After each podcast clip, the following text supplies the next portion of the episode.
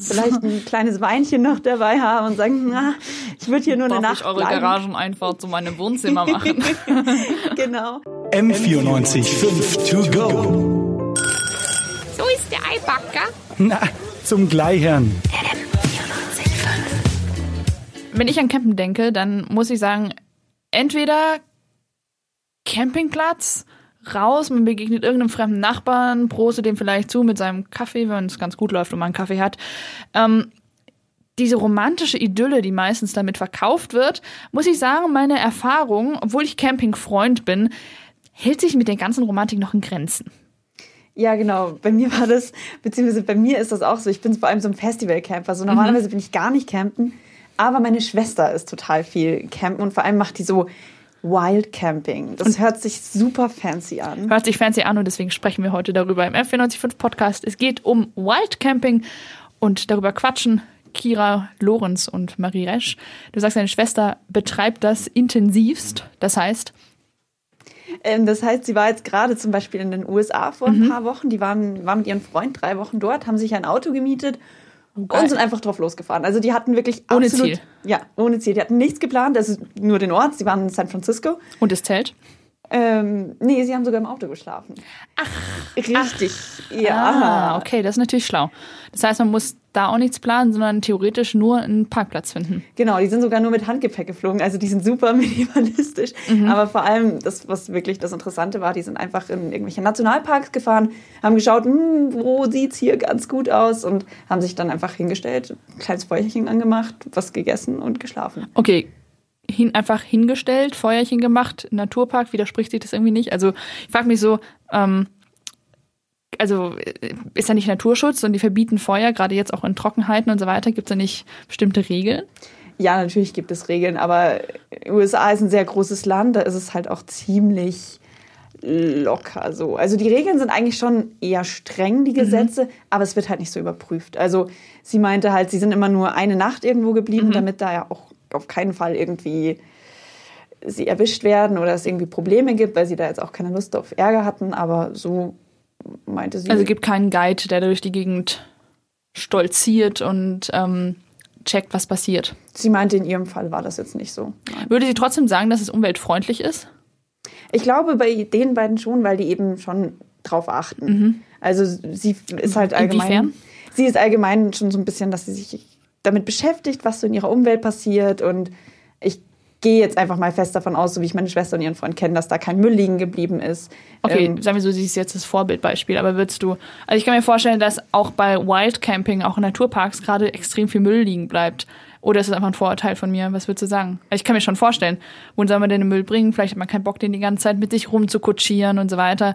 Ähm, ist das umweltfreundlich? Oder macht es da in dem Fall keinen Sinn, die Umweltwarnschild hochzuhalten?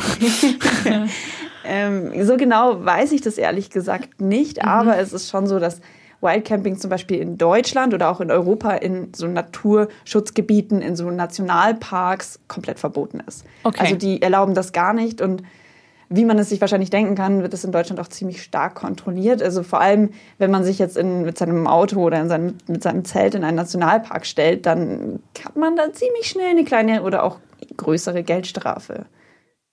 Okay, Geldstrafe verstehe ich. Deine Schwester ist nach Amerika geflogen. Das kostet klar, aber sie spart sich ja komplett die Unterkunft und ist super flexibel. Sie leiht sich das oder mietet sich das Auto, ähm, tourt durch die Gegend und kann an die Orte. Es ist eine Form von Freiheit. Und ist es tatsächlich eine Geldersparnis oder ist das auch ein Mythos? Also eigentlich ist es schon eine Geldersparnis. Man spart sich, wie du schon gesagt hast, sie hatte jetzt zum Beispiel wirklich nur den Flug. Ja. Ähm, sonst haben sie halt natürlich noch Essen gezahlt und die, die Miete für das Leihen vom Auto. Aber sonst haben sie halt einfach nichts gezahlt für die Unterkunft. Und das ist ja auch ein Grund, warum das viele in anderen Ländern machen, warum das jetzt auch so im Kommen ist, weil es einfach so wie du sagst, es ist Freiheit, es ist Natur, man fühlt es, man sitzt nicht auf irgendeinem Campingplatz neben einem Generator vom Nachbarn und hat Ja. die schreienden Kinder nebenan, sondern viele fühlen sich da, glaube ich, einfach auch verbunden mit der Natur. Wie, wie du sagst, vor allem für Studenten, für uns wahrscheinlich ist es auch einfach, es ist es Abenteuer. Oder es ist ja. auch voll Abenteuer. Man weiß nicht, wo es hingeht, man kann spontan sein, man ist irgendwo frei, man kommt raus und man sieht im besten Fall schöne Landschaften, wenn man Glück hat. Oder man hat Pech und sieht Autobahnen und sonst was, wenn man nirgendwo anders hingefahren hat. Ähm, wenn ich mir jetzt so vorstelle, ich mache das, ähm, bin unterwegs, ich glaube, ich würde mich schon sicherer fühlen, wenn ich in Begleitung wäre. Also ich würde mich, glaube ich, das alleine nicht trauen unbedingt. Ich glaube, Auto wäre mir noch lieber, so was du gesagt hast, ähm, dass deine Schwester es auch gemacht hat und ähm, als im Zelt, weil ich glaube, im Zelt, da, wär, würde mir schon die Pumpe gehen. Also da äh, habe ich ja nicht den Schutz. Im Auto kann ich ja wenigstens von innen abschließen, oder? Ja, da hast du recht. Also das ist auch von vielen das Problem. Ich habe mir auch ein paar Sachen angeschaut, wo es dann so hieß, ja, die sind dann mitten in der Nacht teilweise noch weggefahren. Ach krass. Weil ähm, irgendwelche komischen Typen da waren. Und es kann natürlich schon passieren. Vor allem, du kannst dich ja auch zum Beispiel in Deutschland auf öffentlichen Straßen kannst du dich hinstellen und eine Nacht bleiben. Ja. Und da kann es dir halt wirklich passieren. Und es passiert auch, dass die Reifen morgens aufgeschlitzt sind und äh, dir dann einfach du nicht weiterkommst und du dann ausgeraubt wirst oder so. Wenn du, also das sind, da Ja. gibt es wirklich so ein paar Strategien, die die Leute an den Tag legen, um dann zu sagen, okay, wenn die schon hier schlafen, dann können wir da auch mal schauen, was die so dabei haben. Und Mhm. ja, wie du sagst, also selbst im Auto ist es nicht ganz ungefährlich, aber im Zelt kann alles Mögliche passieren, völlig klar. Und als Frau alleine, Hm, Ja, muss ich sagen, hätte ich schon, würde ich mir schon meine Gedanken machen und wahrscheinlich nicht allzu tief schlafen. Und ähm, was ich mich auch gerade gefragt habe, du hast ja gesagt, es gibt welche, die angreifen. Ähm, ich frage mich auch manchmal, la lassen sich nicht irgendwie auch die Anwohner, wenn ich jetzt in einer besonderen Ecke bin, die jetzt vielleicht nicht mitten in der Pampa ist und ich da mein Auto stehen lasse und drin schlafe, sondern eher in einem Wohngebiet. Ähm, wie verhalten sich Anwohner dazu? Also ich weiß nicht, ob das, wenn die jetzt zum Beispiel in einer besonders heiß begehrten Gegend sind, äh, also nicht die Anwohner, die wohnen ja da, aber die, die da hinfahren. Und ähm, die haben ja genauso die Situation. Die stehen da halt auf und haben auf einmal nicht mehr ihren See, sondern einen riesen Bus vor der Tür stehen mit irgendeinem jungen äh, Gespann, das da ähm, ja, gemütlich seinen Kaffee trinkt.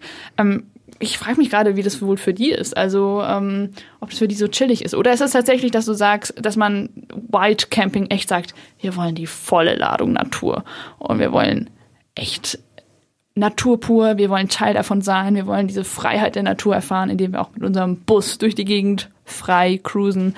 Ähm, ist es tatsächlich immer in die Natur rein? Also ich glaube, es ist, es ist vor allem, wie du es sagst, mal so, mal so. Weil auch jetzt Deutschland oder gut, die USA ist noch mehr reine Natur, aber Deutschland Ja. und Europa, da hast du einfach überall Städte und Dörfer und Aber in ähm, Deutschland darf man ja auch nicht. In Deutschland darf man auch nicht, aber in Deutschland darfst du auf öffentlichen Straßen parken. Also du darfst auf den Straßen parken und du darfst zehn Stunden in Deutschland auf der Straße quasi zehn Stunden. Schlaf reicht mir, ne? Genau, und das ist, das ist eben der genaue Unterschied. Es ist dieses Wild Camping, wie Mhm. es heißt, ist verboten in Deutschland, aber du darfst zehn Stunden an einem Ort übernachten. Das heißt theoretisch, schönste Landschaft, ich bin am Traumort und ich schaffe es, mein Auto auf einer Straße abzustellen. Ich darf dort sein für zehn Stunden. Du darfst dort sein. Du darfst natürlich jetzt dann nicht auf der rechten Fahrspur, sondern du musst schauen, dass es irgendwo Ja. abseits ist.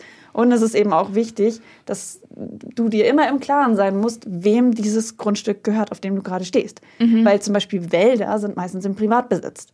Im Wald Ja. hast du eigentlich keine Chance zu übernachten. Genauso wie es auch in Wohnsiedlungen so oft ist, dass Parkplätze noch Ja, zu... das meinte ich vorhin. Genau, dass Parkplätze noch zu Häusern dazugehören. Ja. Und dann kannst du, was natürlich die einfachste Lösung ist, wenn du einfach da klopfst und sagst, hey, ich habe gesehen, ihr habt dann einen Parkplatz. Hey, guys. Vielleicht ein kleines Weinchen noch dabei haben und sagen, na, ich würde hier nur eine Darf Nacht ich eure bleiben. Garageneinfahrt zu meinem Wohnzimmer machen?